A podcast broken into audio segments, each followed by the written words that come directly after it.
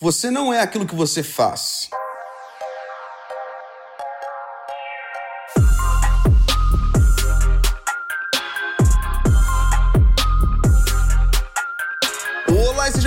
Bem-vindo a mais um episódio de Mindset. Eu sou Felipe Santos, líder e fundador do Kingdom Movement e o apresentador desse programa que, com ou sem quarentena, existe para que a transformação no meu e o seu mindset aconteça a nível semanal. Seja muito bem-vindo a mais um episódio, episódio número 2 de quarentena. E eu não sei para você, mas para mim esses dias têm sido dias de intensa reflexão, intensa ponderação sobre esse esses novos tempos que estamos vivendo. E eu creio do fundo do meu coração, e assim tenho ministrado ao coração desses que eu tenho tido contato online, que muito em breve os nossos dias voltarão a um normal, mas a um novo normal. E quando eu digo novo normal, porque é impossível passar por uma crise como essa sem haver mudanças.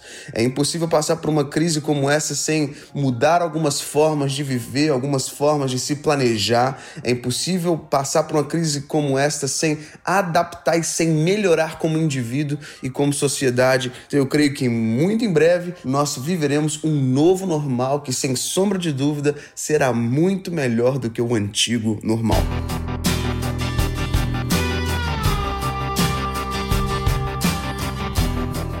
E nesses dias de quarentena, eu e você temos tido acesso a muitos, a diversos conteúdos, sim ou não? Pessoas que nunca fizeram live estão fazendo live, pessoas que sempre fazem live estão fazendo ainda mais lives, três, quatro por dia, com convidados. Então eu e você temos tido a oportunidade de crescermos, né? Com diferentes tópicos tratados, com diferentes assuntos sendo abordados e conversados nessas lives. Em uma dessas lives que eu assisti, eu fui muito impactado com uma frase frase e com uma, um pensamento em cima dessa frase e decidi gravar esse podcast para que você possa ter acesso a esse conteúdo também. E a frase que me impactou nesse conteúdo foi: Você não é aquilo que você faz. É muito fácil de que eu e você atrelemos a nossa identidade com a nossa profissão ou aquilo que a gente tem construído. Então, eu sou um artista, você é um empresário, um cantor, um advogado, um deputado, um CEO em tempos de crise, onde nós estamos sendo impedidos de exercer aquilo que a gente faz, muitos têm entrado numa crise de identidade. muitos têm tido esse confronto direto entre o fazer e o ser.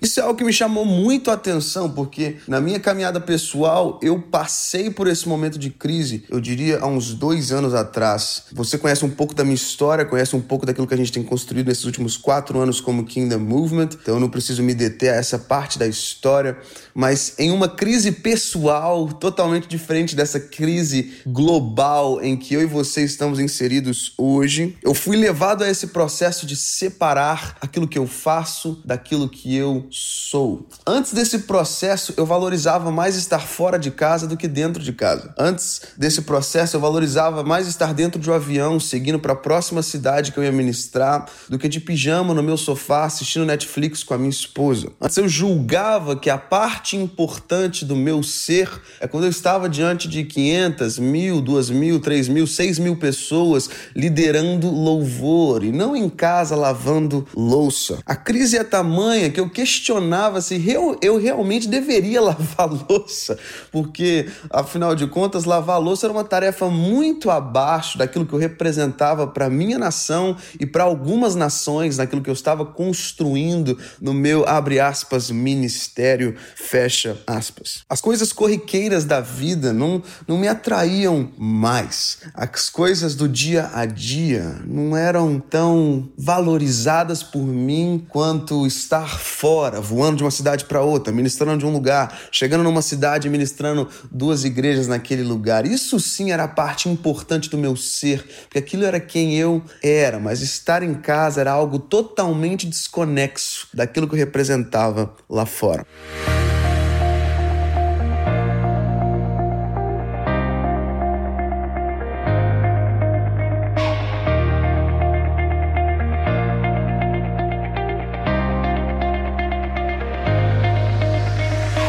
Talvez a crise que eu já vivi, e eis-me aqui compartilhando com você, talvez seja a crise que você está vivendo.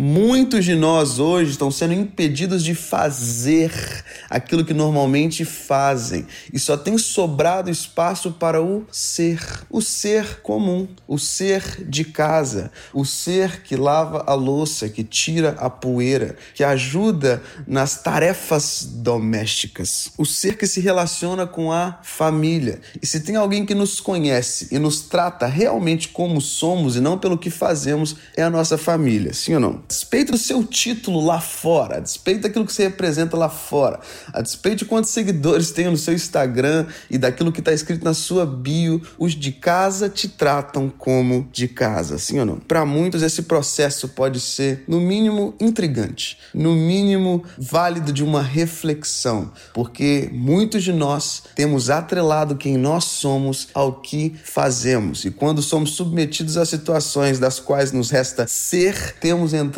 em crise.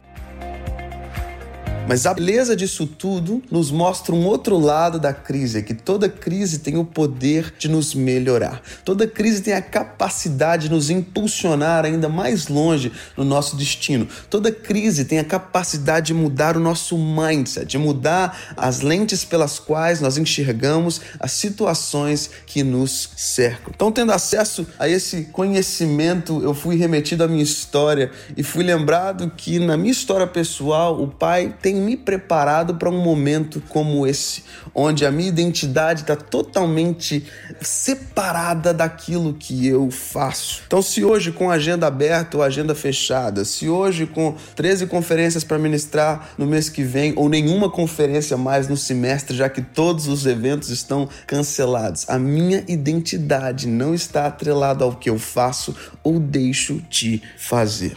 A crise nos melhora. Com isso, hoje é com muita alegria que eu abro meu coração nesse podcast e declaro que eu tenho desenvolvido cada vez mais o amor e o apreço pela vida comum. Fiz até um post no meu Instagram há mais de um mês, totalmente antes dessa crise de quarentena e desses tempos que temos vivido hoje, onde eu pude verbalizar o meu apreço pela vida comum, onde eu pude verbalizar como eu amo a vida com a minha esposa em casa, tranquilo, onde eu pude verbalizar um pouco que nesse processo do qual estou compartilhando aqui com você hoje nesse programa, as minhas prioridades foram alinhadas. Então hoje estar em casa, no momento de relaxar, no momento de pijama, no momento de Netflix com a minha esposa, não é menos importante do que estar exercendo o meu chamado, porque a vida deve ser integral, é tudo uma coisa só. Então essa é a beleza daquilo que as crises têm o poder de causar em nós. No mínimo, o alinhar das nossas prioridades.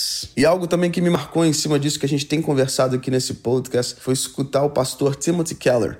E ele estava fazendo reflexão também sobre esses novos tempos e ele disse numa palestra que ele deu online no YouTube sobre os vários visitas que ele teve nas camas de hospitais nos últimos momentos da vida de várias pessoas. Como pastor, é muito fácil flutuar do momento de festa, do nascimento de um filho, de um casamento e também ao ambiente de um funeral, um ambiente de morte.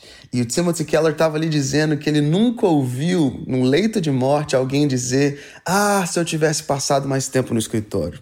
Ah, se eu tivesse trabalhado mais. Ah, se eu tivesse feito mais dinheiro. 100% das pessoas que ele acompanhou nesses últimos minutos de vida, elas desejaram ter tido mais tempo com suas famílias. Elas desejaram ter tido mais tempo em comunhão com o Pai. Então é no mínimo intrigante que em tempos como esse de quarentena, eu e você temos tido no mínimo a oportunidade de desenvolver tempo de qualidade e de fazer aquilo que realmente importa, que é estar cada vez mais conectado com a nossa família e cada vez mais conectado com o Pai.